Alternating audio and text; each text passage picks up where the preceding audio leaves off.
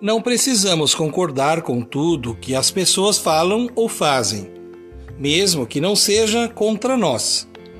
Cada pessoa é responsável por seus atos ou por seus discursos.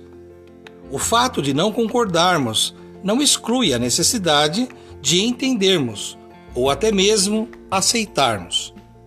Quando alguém nos fere com palavras e atitudes e recebem como resposta eu entendo, isso significa dizer que entendemos o que pertence a ela. Em outras palavras, estamos dizendo eu a conheço. Cada pessoa oferece o que tem. Isso é bem real. Antes de reagirmos ou de nos vingarmos, pensemos: nós somos mais que tudo isso.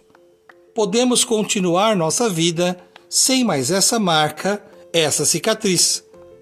Na peleja da vida, carreguemos apenas o que nos pertence. Se a vida nos expõe a situações que geram dor, saibamos que a dor é nossa, é de cada um que sofre. Sabermos encontrar caminhos para a superação de conflitos e de crises é uma decisão pessoal e responsável.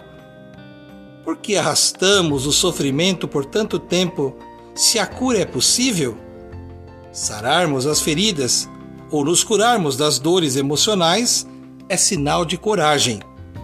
Revestirmos de contentamento com a liberdade que nos entrelaça ao bem-estar e à paz.